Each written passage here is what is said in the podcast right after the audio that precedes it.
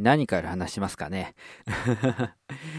今回も台本がないんですね、例のごとく。いやー、あのー、なんて言うんですか？あのー、まあ、深いことを言ってしまうと、ちょっと、あまあ、個人情報が流出してしまいますので、あの、あんまり深いことは言えないんですけれども、あの、まあ、僕がね、今通っている大学の、うん、システムがですね、ここ数年で目まぐるしく変わっておりまして、うん。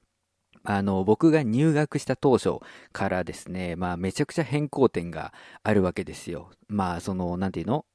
えっ、ー、と、科目の区分が変わったりだとかですね、えっ、ー、と、テストの受け方が変わったりですね、えー、学生証の発行方法が変わったりですね、えっ、と、授業スケジュールが変わったりですね、えまあ、いろんなのがあるわけなんですけれども、まあ、その影響からかですね、今年はまあ、あの、変な時期に忙しくなりまして、うん、まあ、今の時期は何でしょうね、えー、高校生の方までで言うと、まあ、中間試験みたいなものですかね、えー、が近づいておりましてですね、まあ、その試験勉強とレポートを書くので、かなり忙しい状態になっているわけでございまして、まあ、台本がないんです。うん。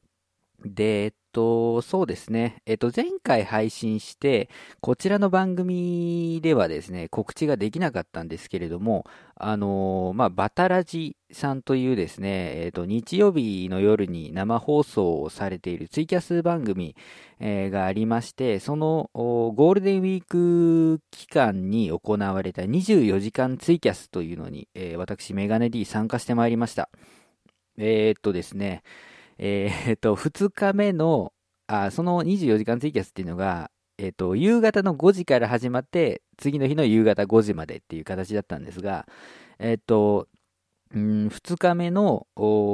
正午から1時間枠をいただいて、えー、やってまいりました。うん。もう、だいぶ終盤も終盤ですよね。はい。あ、で、あの、えー、見に来ていただいた方、聞いてくださった方、ありがとうございました。あの、コインも十分に集まりましてですね、最後まで放送することができました。ありがとうございます。えー、と言いつつですね、うーん、おそらく僕は関係ないんですね。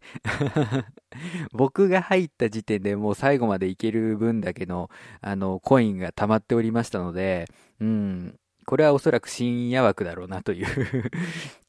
深夜枠の方々の頑張りなんだろうなとちょっと思っていたんですけれども、まあ、あの、追加してくださった方ね、あと、コイン以外でもなんか、あの、ツイキャスっていろいろあるんでしょ？盛り上げるためのやつが。あれ入れてくださった方ありがとうございました。うん。あの、もちろん、あのアーカイブ聞いてくれた方とか、あのまあ、特に、えー、コインとか投げなかったけど聞いたよっていう方もね、ありがとうございました。あの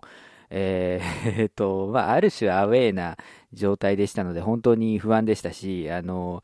えらい空気になったという記憶があるんですね、僕からすると。うん、本当にあの、実体がないものをつかみに行っている感じで、あの、恐ろしいことになった気がするんですけれども、まあ、お昼からですね、ちょっと最低段っぽいことを話させていただくというのはね、なかなか、うん、こう、面白い経験でしたので、えー、まあ、アーカイブ公開されておりますし、あの、興味がある方は聞いていただければいいかなと思っております。えー、前半は最高段放送の内容で、えー、まあ、最強のポッドキャストは何かから発展させてですね、え最強の地図記号は何だということで、え地図記号を見て、なんか、バトルモンに置き換えてニヤニヤするというのを30分やり、え、ー、と、後半が、まあ、最低段放送より、あの、エロとの遭遇しやがれと、いうコーナーがありますけれども、それをちょっとね、まあ、ソフトな形、ソフトな形になってたかな、あの、30分やらせていただきました。で、えっ、ー、と、その後もですね、実は、あの、ずるずると、あの、おりまして、もう本当に、えっ、ー、と、なんだろう、最後、バタラジのメンバーの皆さん、だけでやる、まあ、中野さんはいらっしゃいましたけど、あのメンバーさんだけでやるところの直前まではいたのかなはい。で、まあなんか、えー、しれっとなんか即興で作詞をしたりですね、なんかいろいろやってますので、まあお時間あれば、えー、聞いていただきたいですし、まあできましたらまあ、ね、バタラジさんのその24時間ツイキャス全部洗ってみたらですね、うん、面白い方いっぱいおりましたよ。はい。なので、えー、楽しんでいただけるんじゃないかなと思います。はい。告知はそんなところですかね。うん。では、えー、ハッシュタグの方を拾っていきたいと思います。ハッシュタグ最低段にメッセージを2件いただいております。ありがとうございます。えー、西もアットマーク名前変更希望さんからいただきました。ありがとうございます。えー、ハッシュタグには気をつけます。ちなみにない話は20回は聞きましたといただきました。ありがとうございます。うん。あの、ハッシュタグっていうのは、あの、あれね、複数の番組のハッシュタグを同時に使うっていうやつですね。まあ、うん。うーん、まあ、ちょっとね、僕の気にしすぎという説も出てきているんですけど、ここ最近。あの、まあ、なんだろう。うんと、兄弟番組だったらね、複数の番組のつけてもいいんだけどね。まあ一応、あの、こっちは、うん、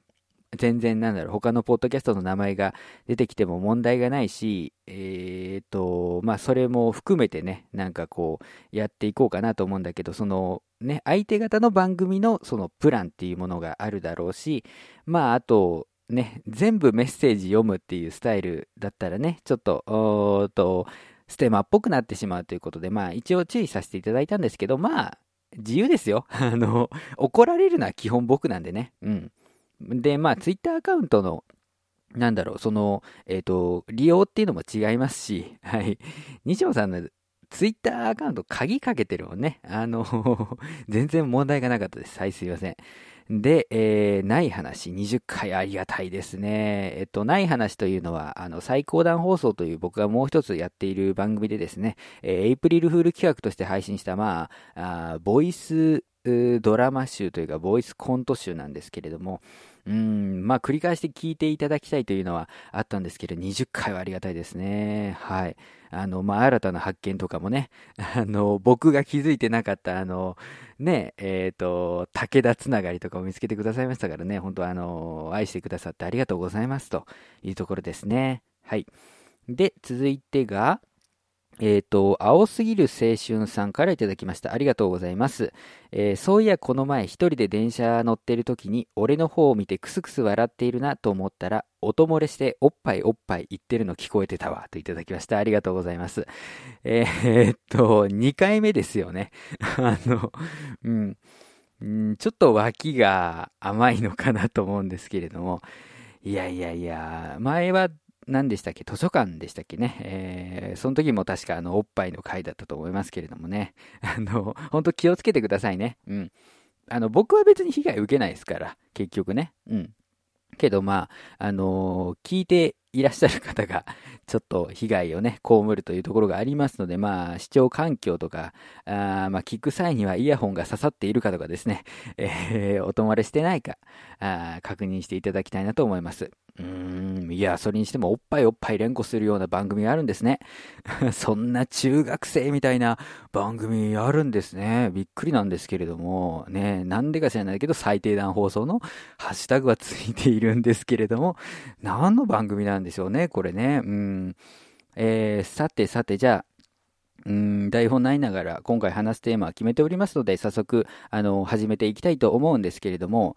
あのまあ、僕ね、うんと、以前からも言っている通りですね、男の子ものとか、あニューハーフものとか、女祖子ものとか、あるいはまあ、ゲイビデオなんかも、あの勉強のために見てますよっていうね、お話は以前からしていたと思うんですけれども、それ見てね、最近感じたことなんですけど、あの、僕、多分ね、チンコにおっぱいを見ていると思う。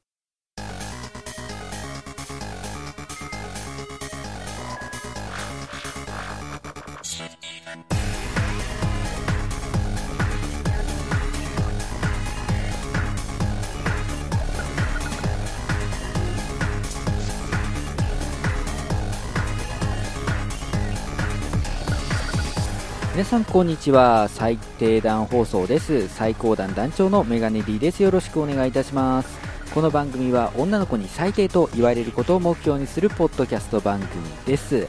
はい。あの今のところ、まあ、タイトルコール含めですけどあの言っていて思い出したんですがあのバタラジさんのねその24時間ツイキャスで初めて女性から最低って言われたんですよ。あのこの番組始めてもあの何ですか3年とちょっと、うん、まあ、4年弱とは言っていいと思うんですが、あのやってきまして、ようやくですね、女性から最低と、あの言っていただきまして、まあ、そのくだりについては、あの聞いていただきたいんですけれども、あの嬉しかったですね。うんけど別にカタルシスがあったわけじゃないっていう あの問題があるんですけれども、はい、そんな調子でですね、まあ、より多くの女性に最低といただける言っていただけるようにね、頑張っていきたいと思います。あのー、ガチじゃなくてね、あのガチのテンションじゃなくて、もう最低っていう感じのこう今後もあのあ募集します？あのねあのなんだろう。うん見えないラジオさんとかね。えーと、あとどこがやってたかな。あのポッドキャスト番組でもあのボイスメッセージを募集しているところあるじゃないですか。ああいうところとかですね、まあ、プロの番組でもあの超えー、A&G プラスで放送されている鷲崎武の夜ナイト夜ナイト火曜日の三角コーナーとかね、えー、あとあのニコニコ動画で配信されている超ジョルメディア南條さんラジオするのあのオープニングのあの質問コーナーとかね。ああいう感じでですね、まあ、ボイス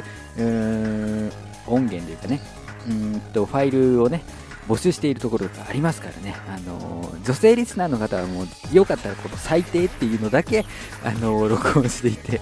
いただいて送っていただくと、あのあ来たなぐらいには思いますので 一応募集しましょう。募集しておきましょう。はい。あの、最高だ、アットマーク、gmail.com までよろしくお願いいたします。あの、ファイル容量がでかくなってしまった場合は、あの、あの、ね、えっ、ー、と、ファイル送信サービスの、あの、URL とか貼ってくれれば大丈夫なので、はい。脱線しましたね。はい。で、まあ、あのね、ぬるっと本編に入っていきたいんですが、あのーオープニングでもね、うん、言いました通りですね、まあ、チンコにおっぱいを見ているという話をちょっとしようかなと。おや、さてはおっぱいおっぱい言ってる番組、うちの番組だなっていう、あの、なんかね、その、皆さん名探偵ですから、そろそろ気づいてきたんじゃないかなと思うんですけど。えー、そうなんですね。なんか、チンコにおっぱい見てるなっていう。で、それに気づいた経緯なんですけれども、あのー、まあ、ツイッターのツイートをまとめるサイトとかあるじゃないですか。うんで、それでですね、あのー、男の子 AV 女優の有名な方いらっしゃいますよね。あの方が、あのー、発言してた一連のツイートがまとめられていて、で、なんか男の子 AV 女優になるにはみたいなあお話をされてたんですね。で、あ、ちょっと面白そうだな、つって読んでいってたんですけど、あの、その中でですね、えっ、と、まあ、パッケージ取るときは、まあ、あの、勃起させてくださいって書いてるんですね。あの、えー、皆さんはどうですかねうん、そもそもちゃんと、あの、ね、えっ、ー、と、アダルトコンテンツに触れられる年齢なのかというのがまず定かではないんですけど、でも大丈夫です。この番組、あの、クリーンリリックスですからね。あの、あの、アダルトな内容を含むという、えっ、ー、と、ね、あの、レーティングにはなってない。なぜかね、なぜかなってないですから、あの、よく言いますが、サンテレビの深夜番組的なポジションなので、あの、まあ、もしかしたらね、いらっしゃるところかもしれませんし、うん。なんですが、まあ、あの、成人している方だったら、まあ、一度はですね、その、ね、男の子、ニューハーフ、女装小物というのはパッケージ目にしたことがあると思います。あるよね。あの、で、パッケージって基本フルボッキなんですよ。基本ね。うん。なんで、ああ、確かにそういうの多いなと思います。あの、例外はありますよ。あの、美少年出版のあの、えっ、ー、と、女装美少年シリーズとか、あの、あの辺はね、普通にまあ、慣れてるって言い方は変ですけど、こう、非勃起状態ですよね。ああいうのもありますけど、まあ確かに勃起しているものが多い印象はありますよね。で、まあそれをさらに読み進めていくとですね、あの、最後フィニッシュの時、あの、要はその、えっと、男の子 AV 女優とか、まあ、ニューハーフの女優さんとか、女祖子。女祖子は何て言えばいいかわかんないけど、まあ、女優と言いましょう。がね、えっ、と、まあ、掘られてるわけじゃないですか。掘られてる時で、あの掘ってる側のその男性が、よし、行くぞ、行くぞ、行くぞってなってる時に、あの大概、なんか、主因して勃起させてるんですよね。掘られてる側って。うん。まあ本人がやってる場合もあれば、その、あの、掘ってる側の方がね、こう、やってる時もあるんですけど、あれがね、僕、嫌だったんですよ。ずっと見てて。なんで手こきしてんのって思ってたんですよ。あれ、わかんなくて。あの、男女の絡みの時に、あの、ね、うん、まあ、挿入しつつ、その輪郭を、輪郭でわかる？あの、秋の味覚と同じ、あの、イントネーションのあれだけど、あの、輪郭をこう、コスコスってやるのと同じ感じなのかなと思ってて、なんか邪魔だなと思ってたんですよ。あの、ピストンとストロークを同時にするとさ、なんかこう、ぎこちない感じになったりするから、なんかね、嫌だなと思ってたんですけど、その、男の子 AV 女優になるにはみたいなところ見たらさ、そこは勃起させましょうって書いてんだよね。ええー、と思って。うん。普通、あのまあ、生物学的に男性というか、あの、男性器を持っている方っていうのは、肛門に異物を挿入されたら、基本的には萎えるんですよ。勃起しててても。うん。まあ、あの、なんだろう、前立腺とかいうところもありますけど、その場合、こう、勃起するのではなくて、まあ、ところてんとか、というのにも分かる通り、まあ、ふにゃふにゃっとした状態で、まあ、あ精液だけが出るとかですね、そういう方が、まあ、ベタなんですけど、なんかね、AV 業界だとそういう時に立たせなきゃいけないんですって。で、それを見て、親もしかして僕は、その AV メーカーが、えっ、ー、と、まあ、ターゲットとしているユーザーではないのかなということに気づきまして、で、まあ、あの、買ってね、えー、無期限で見れる動画とかあるわけですけど、それとかこう、パーって見ていったんです。うん。やっぱ全部立たせてるわけね。あれ？俺って、さ、なんか、なんていうの？うんと、女祖子も、あの、ニューハーフも、えー、男の子も、あるいはその男性も性的対象にできる人だと思ってたのね。あの、前世愛者よりの、あのー、バイ、両性愛者に最近はなってきたのかなって思ってたんだけど、そこで疑問が生まれて、果たして俺は何でこう興奮してんのかと、そういうビデオを見るときって考えたら、ね、最初の結論に至るわけですよ。チンコでおっぱい見てんじゃねえかなっていう。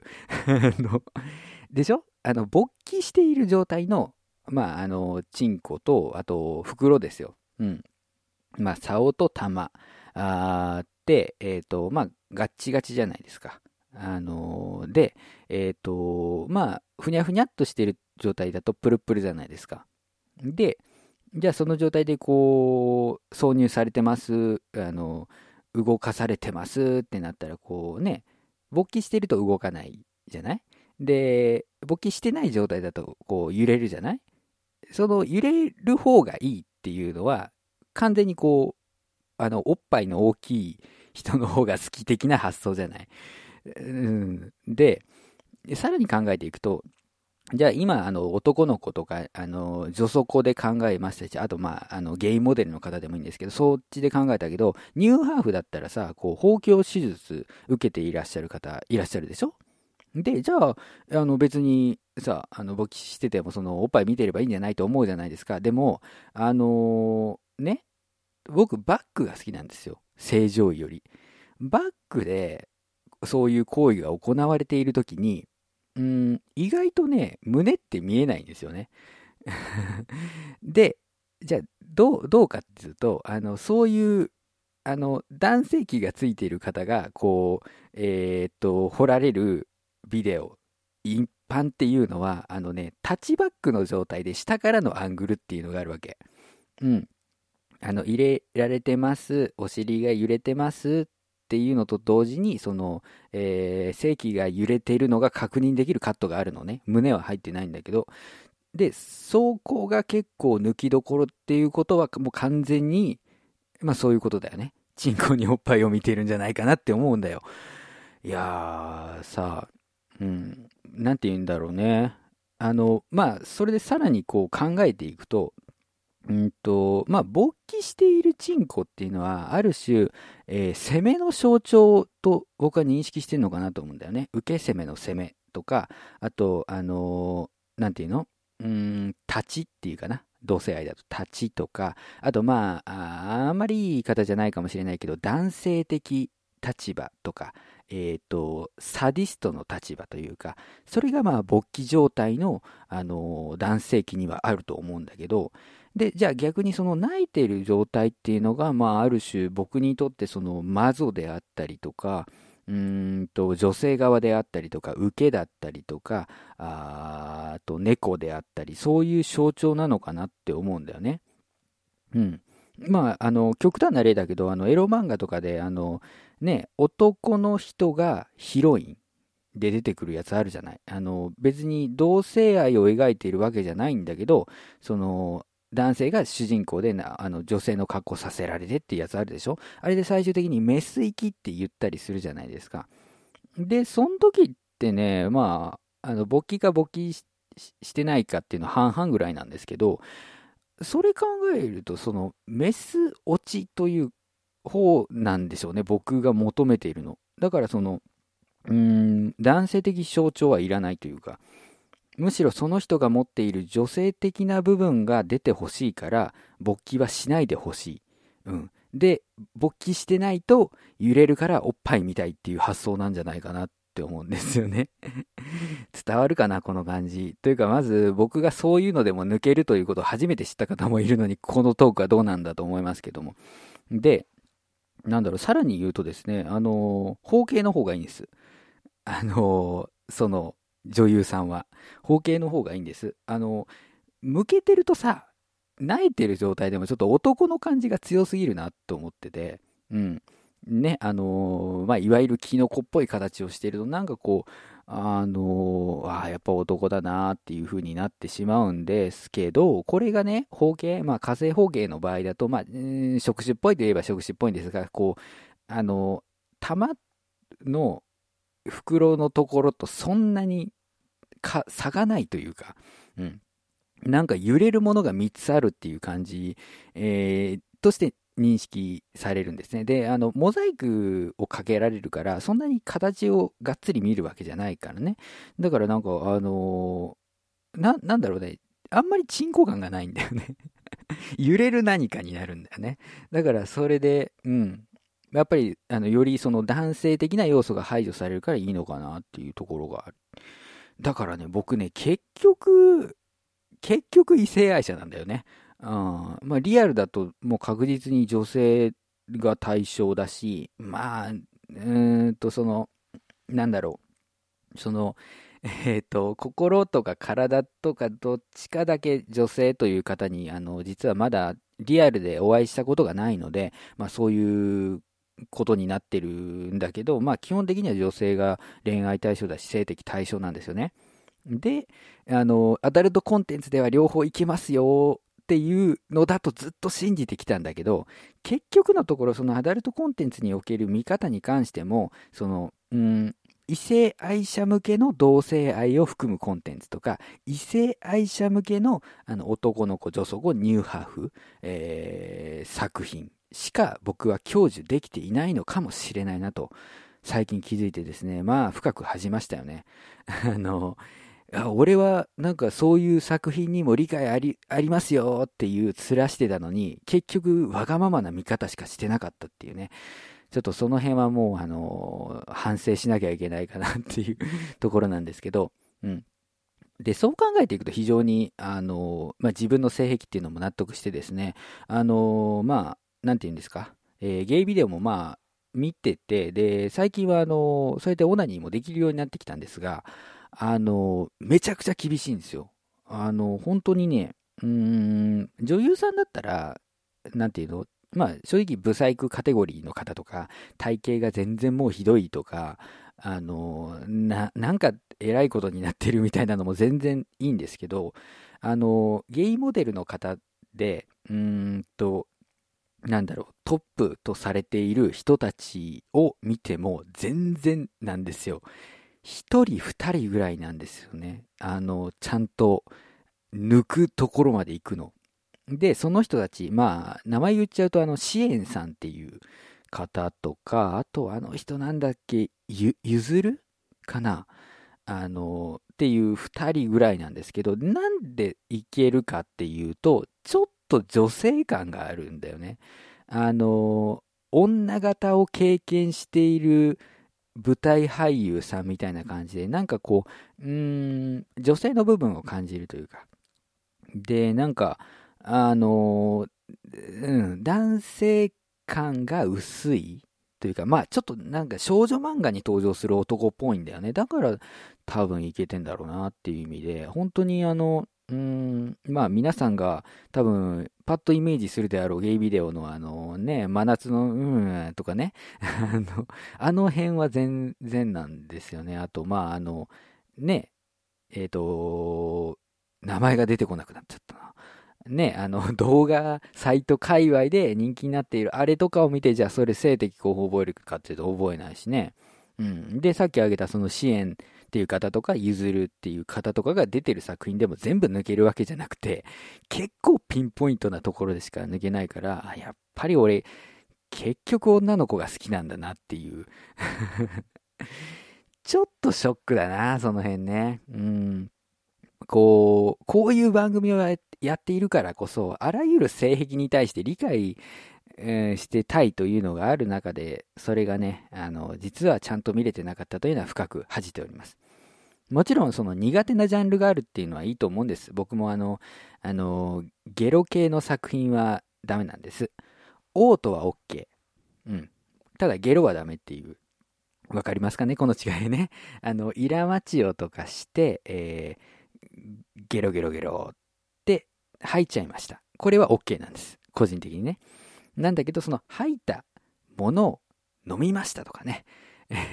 そうなってくるとちょっと違うわけよ。あの、排泄物と、えっ、ー、と、スカトロ物のの違いみたいなところなんだけど、まあ、それでも、まあ、この、あちょっとね、吐いちゃったものを、え、どうこうっていうのは苦手だなと思いつつ、それをに対して興奮する人は理解してたんです。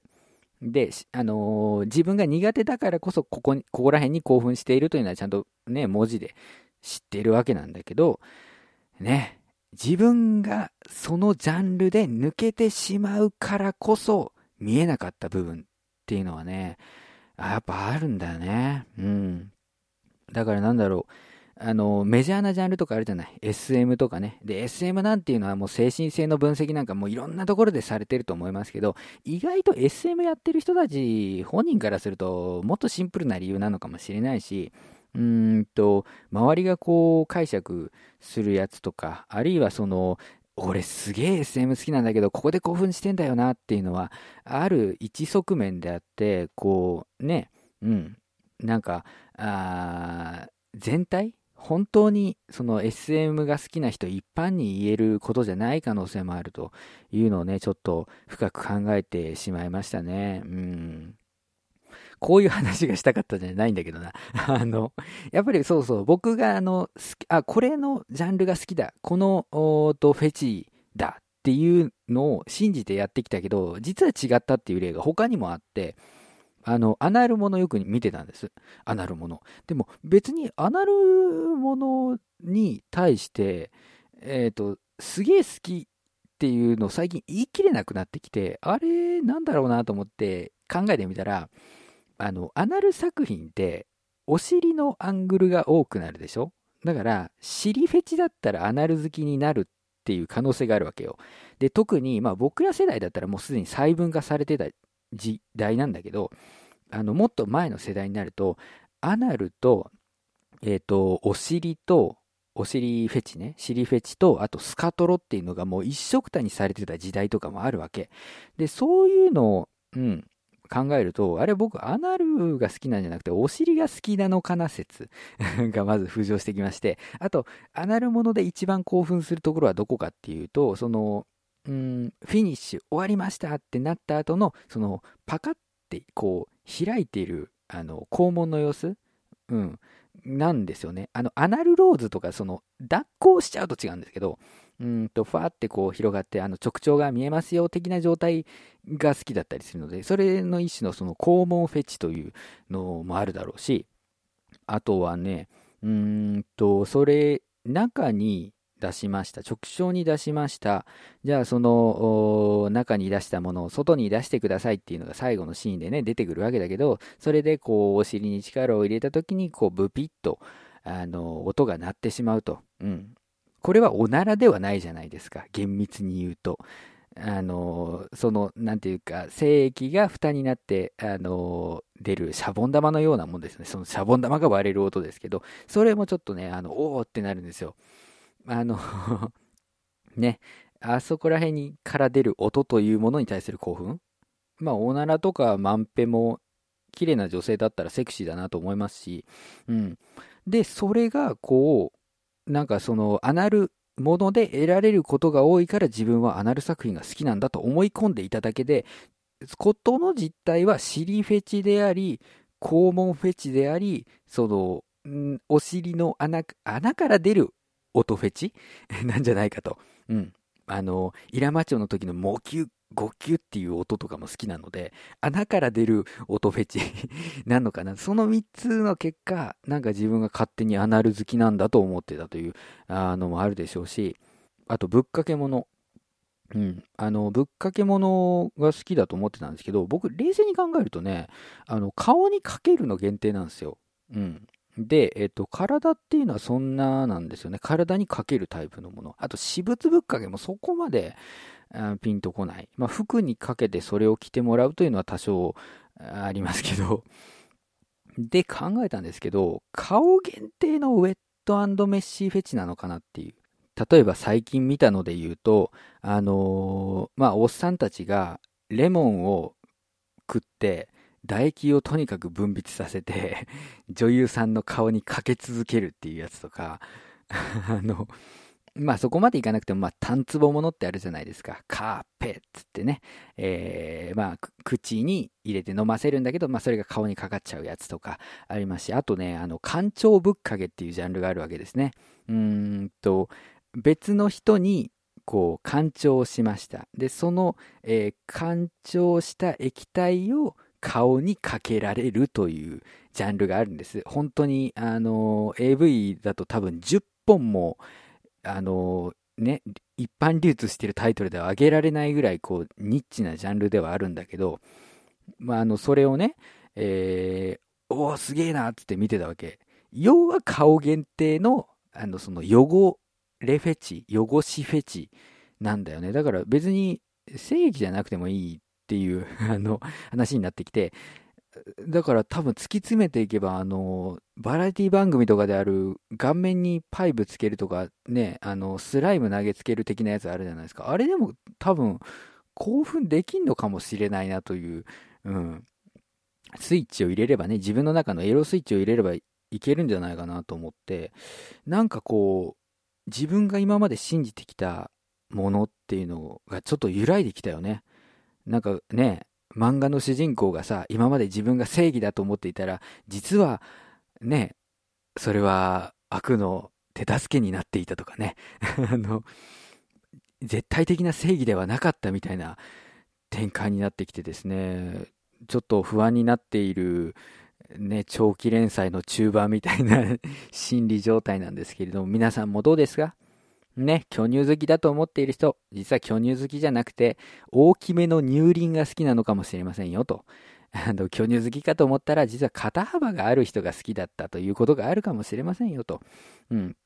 あと何ですかね。えー、っと、あーすぐパッと例が浮かばないのがダメだね。僕のこういうところはダメです。はい。えー、オナニーサポート、もの大好きと思ってたら、実は単純にインゴが好きだったとか、うんと、その、オナニーサポートという、えー、よりは、こう、事務的に抜かれるということに対して興奮していたのだとかね。えー、まあ、いろんなケースが考えられます。皆さんもね、今一度自分の性癖、好きなプレイなんていうのをね、考え直してみるのはいかがでしょうか。大きく テーマがねじ回ってしまいましたが、本日はこれでおしまいです。最高段放送という名前ですが、生放送番組ではなく、ポッドキャスト配信です。最高段放送という名前ですが、基本的には一人喋りです。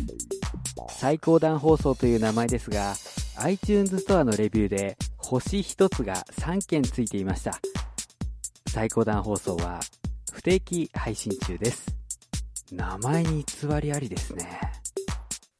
最低段放送ではリスナーの皆様からのメッセージをお待ちしております。番組に対するご意見、ご感想、取り上げてほしいテーマなど何でも OK です。メールアドレスはすべて小文字で、最高段アットマーク gmail.com、saikohdan アットマーク gmail.com です。えー、件名か本文に最低段放送宛てのメッセージであるということを書いていただけると助かります。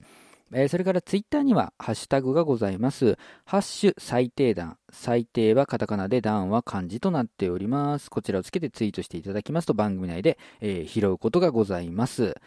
いやー、あのー、今回ですね、まあ台本ないなりになんか話せましたね。うん、もちろん、あの、うん、なんだろうね。えっ、ー、と、言い回しが変なところとかですね、えー、思わぬ滑り方をしたところとかですね、多々あったと思いますけれども、まあ、なんかこう、間を埋める技術っていうのはちょっと上がってきているような気がしますね。えー、まあその分リップノイズが増えてしまっているんですけれども、はい。うん。気づいたかな？今回も日本酒を飲んでいたよ。